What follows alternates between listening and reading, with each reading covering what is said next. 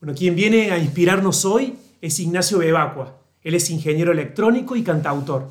Descubrimos en él un hombre en constante búsqueda, tanto en su interior como hacia afuera, y con la certeza de que quiere transitar una vida que merezca ser contada. Desde Madrid y para el mundo, conozcamos un poco más de su historia de vida. Pero lo mejor de todo es que es un simple mortal, como vos, como todos.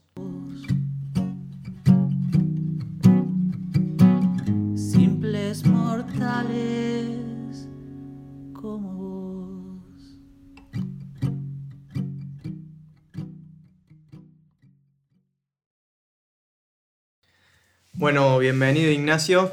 Eh, para empezar, siempre nos gusta, nos preguntar algo más histórico. Y te pregunto, si miraras tu historia, ¿podrías detectar tres hechos o hitos significativos que determinaron que, que vos seas quien sos hoy? Eh, me encanta esa pregunta. Bueno, muchas gracias por haberme invitado, antes que nada. Muy linda la, la presentación, así que eh, para empezar, muchas gracias por eso. Eh, y respecto a esta pregunta que me haces ahora, eh, creo que sí. De hecho, mientras me la estabas haciendo, se, aparecían así en la cabeza algunos hechos. El primer hecho creo que incluso está en mi presentación en Spotify, es un chico al que le regalaron una guitarra a los 8 años. El primer hecho me parece que fue esto, mi abuelo regalándome una guitarra a los 8, a los 8 años y diciéndome eh, así en una amenaza medio en, broma, eh, si no aprendes a tocar la guitarra no te hacemos otro regalo. Ese fue el primer hecho. El segundo hecho creo que fue eh, un intercambio que hice a los 17 años a Europa en el año 2005. Eh, vinimos, bueno, por mi colegio vinimos 17 chicos, habíamos rendido un examen de alemán y nos buscaban una familia que nos aloje durante tres meses. Así que hicimos ese, ese intercambio, a mí me abrió muchísimo la, la visión que tenía del mundo eh, y mis ideas. Eh, me hicieron conocer otra, otra forma de vida, otros horizontes, y eso a mí me parece que me cambió muchísimo. Y el tercer hecho, creo que es lo más eh, reciente, que fue el haber tomado la decisión de, de dejar todo en Argentina y venirme acá. Eh, antes de eso, si, si, eso no hubiera sucedido, seguro encontraría otro hecho porque me parece que acotarlo a tres es, es poco, son demasiadas las cosas que influyen, pero bueno, ya que la consigna lo exige, esos serían los tres. Muy bueno, muy bueno. Eh, Ignacio, y hay, hay, una cosa que, que, nos llamó la atención de, de, tu discografía, que son los, los títulos de los, de los discos. Eh, son las estaciones del año. ¿Por, ¿Por, qué las estaciones del año? Mira, hay, puede haber dos razones. Hay una que es eh, una razón más fría y, y, de planificación, y otra eh, puede ser una, una, razón más emocional, más espiritual, más eh, artística. Eh, por un lado es que en, la, en, la, en, el lanzamiento, bueno, voy a empezar con la fría. Que es que en el lanzamiento de nueva música, hoy los artistas eh, lanzar un disco de 50 canciones, o 20, pongámosle 20, que es algo que se estiló, o, o 15, que se estiló más en la época de Pink Floyd y con discos conceptuales. Bueno, eh, eso ya no está sucediendo porque cada canción que uno lanza es como un, un tiro, en un disparo al aire así, o, como le gustaba decir al, al, letrista de mi anterior banda, era como un avión de papel con una idea que uno tiraba. Eh, bueno, y desperdiciar 14 canciones o 10 canciones en un solo lanzamiento, eh, hoy en día no es algo que se esté estilando. De hecho, como podrán ver, varios artistas están trabajando eh, de single por single. Eh, así que mi idea fue, bueno, voy a empezar, voy a empezar mi carrera solista y tampoco quería alargar una sola canción, me parecía muy poco y, además que yo ya tenía eh, un, una cantidad de canciones, tenía 20 canciones. Entonces dije, tengo 20 canciones, las voy a dividir en 5 por disco y voy a alargar 4 discos. Y como eran cuatro y quería que siga teniendo cierto concepto, que sea un lanzamiento conceptual, eh, pensé en, Vivaldi, en, en, Piazzolla, que habían sido las cuatro estaciones que yo tenía más así a, eh, ¿cómo se llama? Más al alcance, así, en, el recuerdo decía, bueno, ¿quién, ¿quién lanzó cuatro discos? ¿O quién lanzó... Bueno, dije cuatro estaciones. Y ahí se me ocurrió. Y después dije, bueno, vamos a, tratar de, como embeber dentro de la producción y dentro de la música un poco mi interpretación de las cuatro estaciones y lo que a mí me genera. Entonces empezamos con invierno, lanzándolo en invierno, eh, y tratábamos de, en ese momento, lo que a mí me hacía sentir el invierno, que esté un poquito esa esencia impregnada ahí en las canciones. Y eso hicimos después con otoño y con verano, pero a medida que fue pasando el tiempo, porque esto fue un trabajo que iba a llevar dos años, eh, uno no puede evitar que la vida vaya cambiando y que la producción de, obra de uno no se vea afectada. Es algo muy difícil, ¿no? Entonces dije, bueno, voy a dejar que también el mismo proceso de mi vida que, va acompañando el lanzamiento de estas estaciones lo influya. Eh, y bueno, pasó que en el medio dejé todo, dejé mi, vida que tenía allá y me vine acá. Y todavía no lancé primavera. Eh, y hasta llegué a pensar, dije, bueno, a veces la vida puede hacer que la primavera nunca llegue. Y hay que aprender a vivir con eso.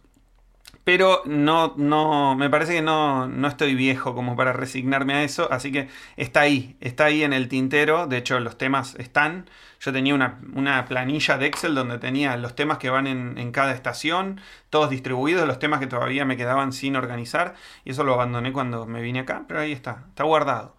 Eh, de hecho, el equipo de trabajo que habíamos armado en Argentina para largar las cuatro estaciones era hermoso, nos hicimos todos amigos, eh, una banda con unos músicos increíbles.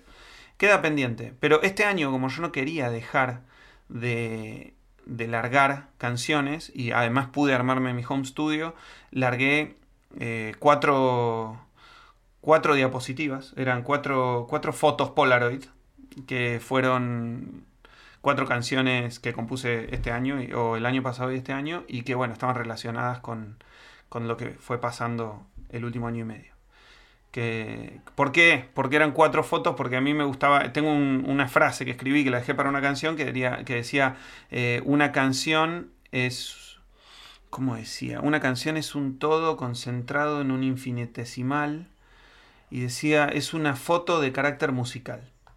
Entonces, ese era el, concepto. Las canciones son una foto de carácter musical. Así que agarré, bueno, hice, le puse foto Polaroid y una tapa por canción.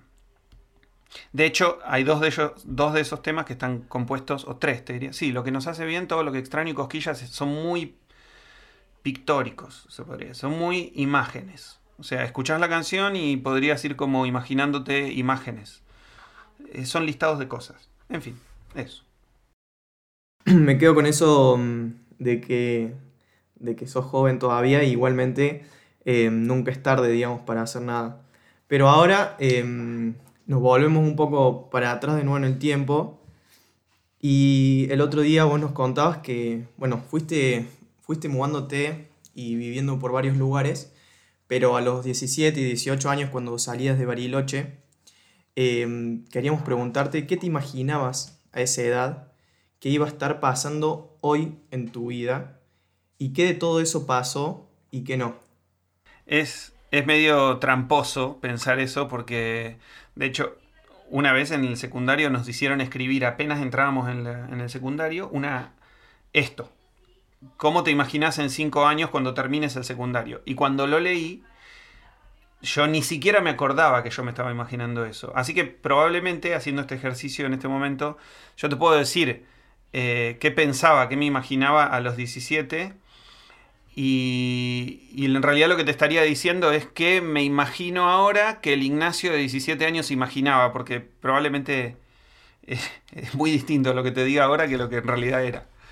Eh, yo estaba bastante desorientado. De hecho, a los 17 a mí me gustaba mucho la matemática, la física. No sabía ni lo que era un transistor como para andar estudiando eh, electrónica y me gustaba mucho la música porque estaba todo el día tocando la guitarra, sin, exagerar, eran cinco horas al día tocando la guitarra.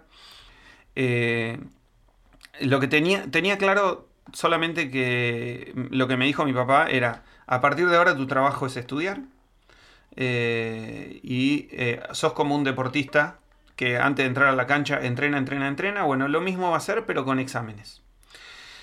Eso me dijo. Y por otro lado, eh, me dijo, la, fui a una, una psicopedagoga que me ayudó mucho a encontrar más o menos el camino y tenía un listado de carreras que era primero ingeniería en sonido, segundo ingeniería electrónica y tercera técnico en, en, guitarra, técnico en guitarra. Eh, y me dijo, el primer año te va a costar unir las carreras, me dijo, pero vos haces el primer año de la ingeniería y el segundo anotate en el conservatorio y hacelo en paralelo. Así que yo te diría que no fui proyectando mucho el futuro, porque me parece que la mejor forma de hacer esa carrera fue manejándose paso a paso. Yo no podía andar pensando en en cuándo, en qué, qué, hacer cuando me reciba, porque mi preocupación estaba puesta en el próximo parcial. Y tampoco podía andar pensando en las canciones que iba a componer a los 28 o 27, porque en ese momento a mí no me salía ninguna canción y tampoco podía cantar. No sabía cantar, no, no había ido a clases de canto. Eh, no sé si con esto respondí lo que, lo que me preguntaste. Creo que era cómo me proyectaba en ese momento, bueno, la verdad es que no sé si lo hacía. Lo que estaba enfocado era como en metas cortas. Y a metas cortas eh, se fue haciendo un camino eh, bastante más amplio, pero así. Muy, muy bueno. Y mm, escuchate, cuento una curiosidad más mía en particular. Yo a los 18 años, hace dos años, em, si no, sí, en 2018 fue creo, escuché tu canción, lo que llevamos dentro, y a mí en ese momento me dijo, me dijo mucho la letra de esa canción, y creo que, mm, que a la gente que, que esté en búsqueda o esté desorientada, esa canción puede, puede tener un, un mensaje muy significativo. Entonces te quería pedir si, si nos podías tocar eh, un pedacito de esa canción que, que tanto dice. Bueno, dale, vamos a hacer el intento, a ver cómo sale.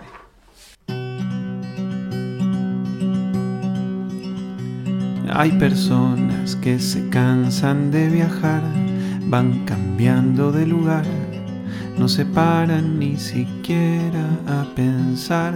Cuando vuelven, ya se vuelven a escapar. Para algún lugar mejor, convencidos de que así van a encontrar lo que ya tenían dentro, lo que ya tenían dentro. Y no lo ven. Y no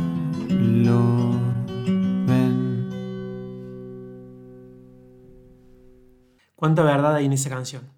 Qué importante que es eh, buscar y ser fiel a esa verdad de uno y buscándola dentro de uno y no afuera, en otros o en otro lugar o en otras cosas. Sí, yo les, cuento una cosa, chicas, si es que me lo permiten. Es que cuando yo escribía todas estas canciones, en paralelo escribí un texto que se llamaba El porqué de mis canciones. Porque cuando yo iba a cantar, eh, me gustaba introducir con eh, alguna, alguna idea o concepto que me llevó a componer esa canción que iba a cantar. Pero esta canción generalmente abría y no contaba ni por qué, ni, ni por qué la escribí, ni nada. Pero cuando, siempre que uno se encuentra con lo, que, con lo que escribió, siempre lo reinterpreta. Y tampoco esta canción eh, intenta hacer un ataque con la gente que viaja, porque para mí viajar es algo que, es bueno. Hace 10 minutos te dije que me cambió la vida. Eh, sin embargo, me parece que eh, no hay viaje que sirva sin una reflexión que lo acompañe o una búsqueda interior. Es decir, lo que sale de nosotros es un resultado de, la mezcla de lo que experimentamos, pero si uno no se frena a pensar, eh, bueno, en realidad eh, queda igual de vacío que cuando viajó, que cuando, que antes de viajar. A eso voy. Así que más o menos esa, por, ahí viene el concepto. Qué importante. Eh, Ignacio, el otro día había una frase que, nos impactó. En un momento de tu vida, en un momento particular, sentiste que, que si seguías viviendo de ese modo, es como que ya sabías de memoria todo lo que iba a venir. Sin embargo, decidiste cambiar. ¿Cuál fue la imagen que te hizo pensar y que te hizo querer generar otro rumbo? En realidad fue un momento de la vida en sí, eran varios días enteros, varios días de, por ahí desgano, de, incertidumbre y de tener compañeros eh, de trabajo que tenían 20 años más que yo y que llevaban 20 años en la empresa, ¿no? y charlas con ellos. A su vez tenía compañeros que, hacían eh, becas de máster, eh, que se llamaba un, plan de becas, que no me acuerdo cómo se llamaban, pero que venían acá a España a hacer un máster y volver. Y cuando volvían, volvían maravillados. Eh, de hecho, volvían porque la beca así lo exigía, pero contaban historias muy lindas y... Entonces yo contrastaba esas dos historias. Tenía compañeros que estaban en la constante incertidumbre de la semana que viene nos echan a todos y eh, la queja constante, que a mí no me hacía bien, que de hecho es algo que está presente día a día en, la realidad de Argentina. Eh, y por otro lado tenía las historias de, haber viajado y haber yo también conocía y todo. Y, y bueno, ese, esos compañeros que yo tenía que llevaban 20 años en la empresa, que los tenía sentados al lado, eh, me hacían sentir que eran ellos mi propia proyección a futuro. Si bien eso es mentira, porque cada uno tiene su vida, sus problemas y su camino, eh, los aspectos que yo iba a tener en común con esa gente si seguía ese camino eh, eran los que me inquietaban un poco. Así que ahí es donde decidí eh, probar, probar, porque como dicen, uno se arrepiente de lo que no, de lo que no hizo al final, más que de lo que hace. Así que bueno, siempre y cuando sean cosas buenas, ¿no? Pero no me quería quedar con las ganas. Y Agus, que me acompañó, con, quien nos vinimos juntos, tampoco se quería quedar con las ganas. Dijimos, vamos a probar. Ahí, eh, no sé, la imagen que se nos viene, recién hablabas de, que las canciones son imagen, la imagen que se nos viene con, con, ese hecho era esto de soltar, ¿sí? De soltar para, bueno, para tomar una nueva opción, para crecer por otro lugar, para buscar y seguir buscando nuevas respuestas. Eh, ¿Qué pasa si escuchamos un poquito de soltar? ¿Cómo no? Dale, vamos a, a tocar soltar. Voy a aprovechar que tengo el viento a mi favor. Se asombra de todo el niño que hay en mi interior y vive jugando en sueños más despierto que el sol. De tanto correr mirando atrás se tropezó. Los mismos errores, pero cada vez peor. Enciende la vida, encandila la noche hasta volverla día. Música y nunca más estuve solo abrazado una guitarra que es mi escudo contra todo. Contra todo, que es mi escudo contra todo.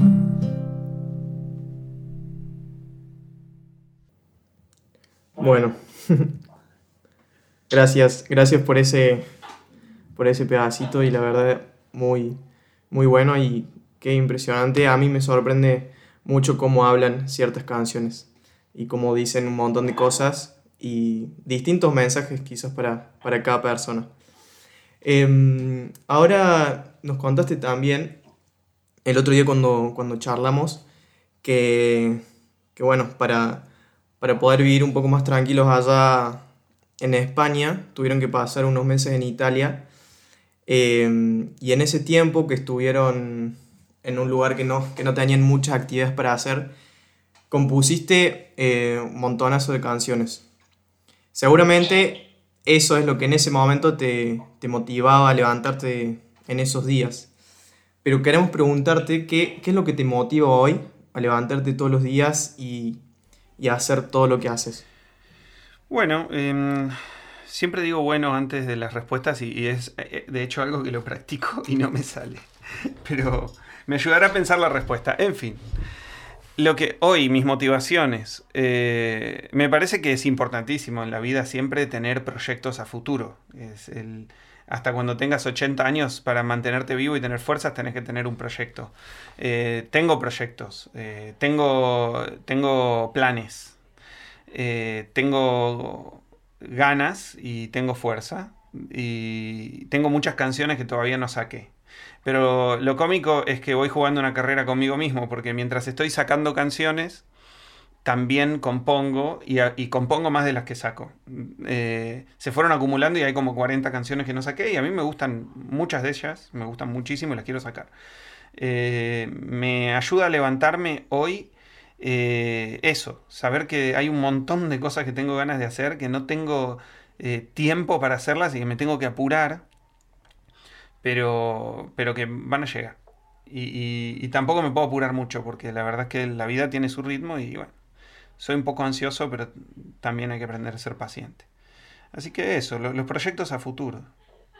Eh, hasta ahora, hasta ahora, en ningún momento de la vida, incluso con las cosas malas, eh, me parece que me sorprendió para mal. y fueron siempre constantes sorpresas. Así que eh, eso me mantiene muy bien.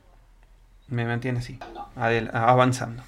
Muy, muy, muy lindo lo que decís y muy, muy cierto, coincido en gran parte.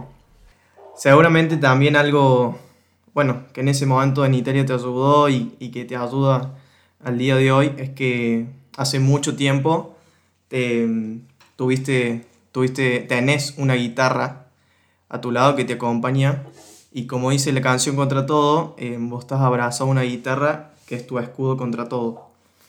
Em, pensando en esa frase, me gustaría, nos gustaría invitarte a que, a que puedas dejarnos también un, poco de esa canción en esta entrevista. Bueno, les voy a contar brevemente cómo nace, un minuto y, la canto antes. Esta canción eh, en poco refleja el inicio de todo, porque creo que si no fue la cuarta o la quinta canción, desde que empecé a componer las canciones, creo que fue la cuarta o la quinta canción que compuse, y me pasó que yo a, los 27, 26, creo que ahí es donde empecé a componer canciones, eh, corté una relación como de 5 años, estaba solo, eh, generalmente ante un gran cambio lo mejor, no sé, a mí me hace bien eh, salir a caminar y pensar, salir a caminar, encontrarse, viste, con uno, con uno mismo después de tanto tiempo solo. Y después tenía un montón de libritos de toque y cante, de esos que yo usaba en los, no sé, en los asados familiares en mi casa que me regaló mi mamá, arriba de la cama, los tiré todos, creo que subí una foto en ese momento. Eh, y a la tarde, como estaba aburrido, todos los días cuando llegaba a mi casa agarraba la guitarra y cantaba. En paralelo me había inscrito en clase de canto. Así que eh, más o menos esa canción refleja esa relación de, decir, eh, recuerdo al nene que le regalaron ocho a los 8 años una guitarra y cómo esa guitarra ante cualquier cambio o cualquier cosa mala que sienta eh, me acompañó. De hecho, cuando uno toca un instrumento y cuando uno, en realidad cuando uno se encuentra con su pasión y la está practicando, pasa esto de que se borra todo, el mundo alrededor es como que no importa. Y, no estás solo, estás ahí, metido adentro. Entonces eso es la idea de esta canción. Voy a cantar el estribillo, que es lo que eh, como que eh, pinta el concepto completo.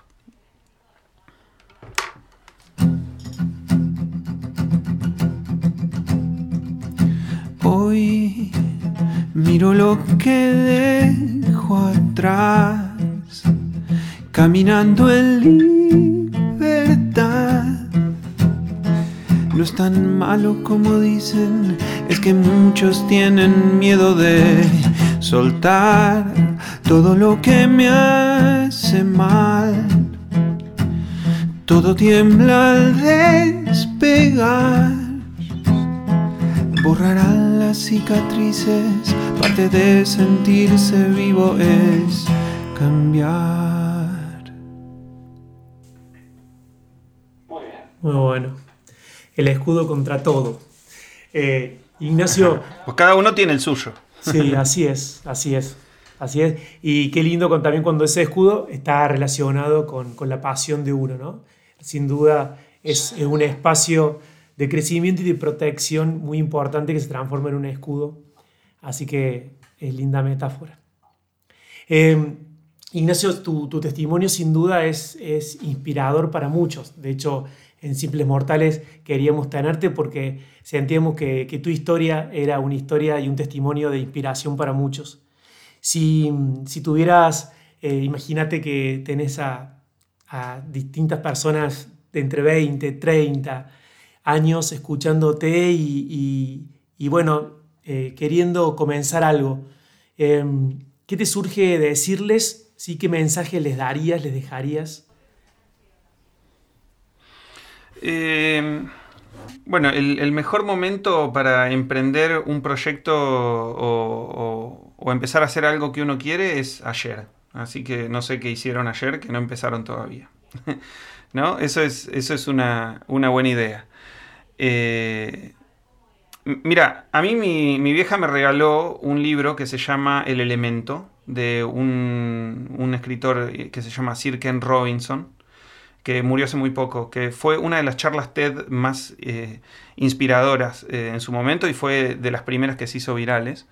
Eh, porque yo tenía esta dualidad, es decir, yo siempre fui muy de ciencia, me gusta mucho la física y la matemática y la ingeniería electrónica, y a su vez tenía esta pasión por la música que estaban ahí, entre las dos. Y bueno, el libro El Elemento es en parte uno de los que a mí me ayudó a entender esto que decía yo. Cuando uno encuentra, el elemento es la pasión de uno, y cuando uno encuentra esa pasión, eh, se siente conectado al 100% con uno.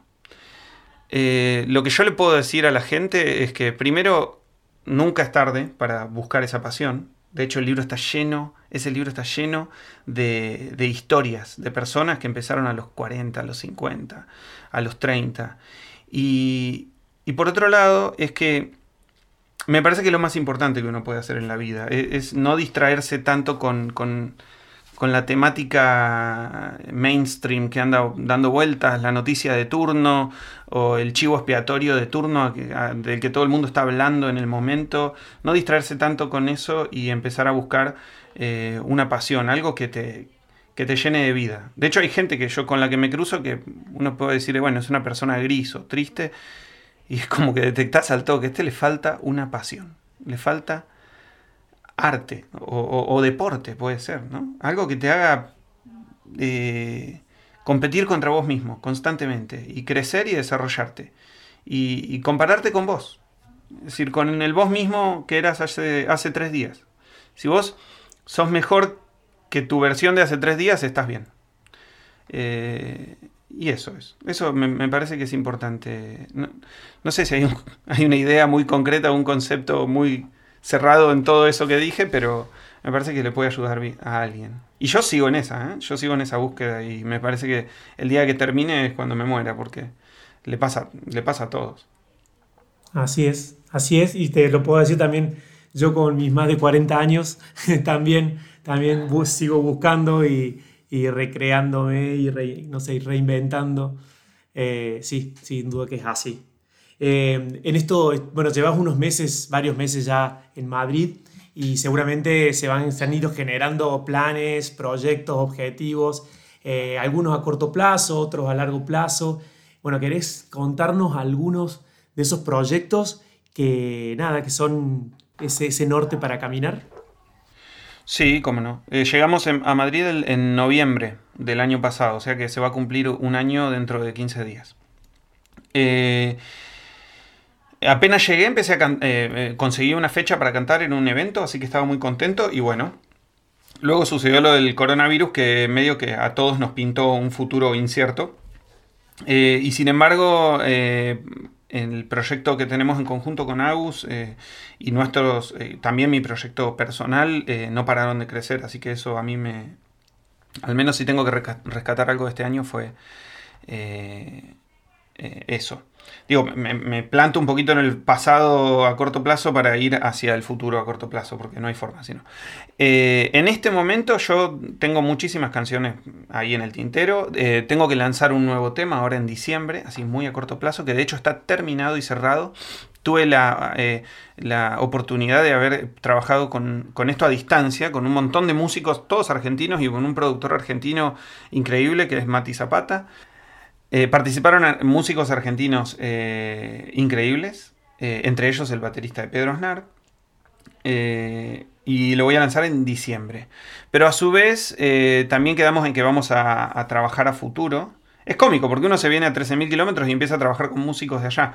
Pero lo cierto es que también en mi género musical hay muchos aspectos que necesito de músicos de allá. La música por ahí es algo que se lleva en la sangre y uno no va a encontrar un mejor eh, percusionista de candombe afuera de Uruguay. Digo, o sea, tenés que ir a Uruguay y, para encontrar un músico de candombe. Y bueno, y es así. Eh, mi género hay muchos músicos de Argentina. De hecho, hay músicos acá en España que se juntan con músicos de, latinos para, traerlos a su, a, su, a su género, como puede ser el Kanka o puede ser Jorge Drexler. Lo cierto es que esto del coronavirus eh, pone un poco en jaque a los proyectos musicales eh, y hay que reinventarse y yo lo único que puedo plantear, eh, lo que puedo hacer en este momento a corto plazo es eso, componer, producir y cantar. Mi proyecto musical a corto plazo es armarme mi home studio, y poder tener todas las capacidades, que es lo que estoy armando, por eso se ve acá atrás, eh, tener todas las capacidades como para poder yo sacar canciones desde cero acá. y seguir creciendo en, esto de eh, musical que me gusta. Eh, ojalá pueda volver a tocar en vivo como hacía en Argentina pronto, pero no soy yo quien, quien, lo, quien lo va a decidir a eso. Yo creo que hasta el año que viene, mayo, junio, mm, no vamos a poder eh, no se va a poder hacer eso.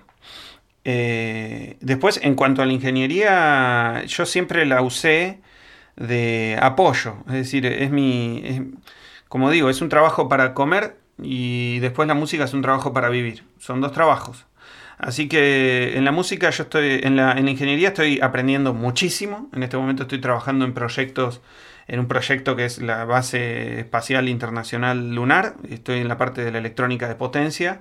Eh, estoy haciendo las protecciones eléctricas de, esa nave. es increíble el proyecto, así que es aprender. Aprender todo lo que pueda que me siga ayudando a crecer en ese aspecto. Y en la música es eso, armarme mi home studio, conocer más músicos acá. Conocí un par, pero quiero conocer muchos más. Y poder trabajar mis canciones a futuro. Tremendos proyectos.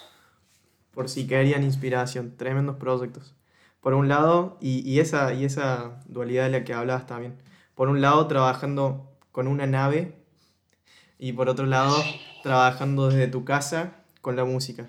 Es muy loco porque estás desde tu casa, pero también estás trabajando pensando en el espacio. Eh, es muy loco pensarlo así. Pero qué bárbaro como, como nunca eh, faltan las, las oportunidades. Y más en este momento es eh, el momento que hay que descubrir eso. Así que, bueno, bueno, Ignacio, muchísimas gracias realmente por, por esta charla, eh, por todo lo que nos contaste, por pasar por tu historia personal y contar tus proyectos y estamos muy, muy contentos.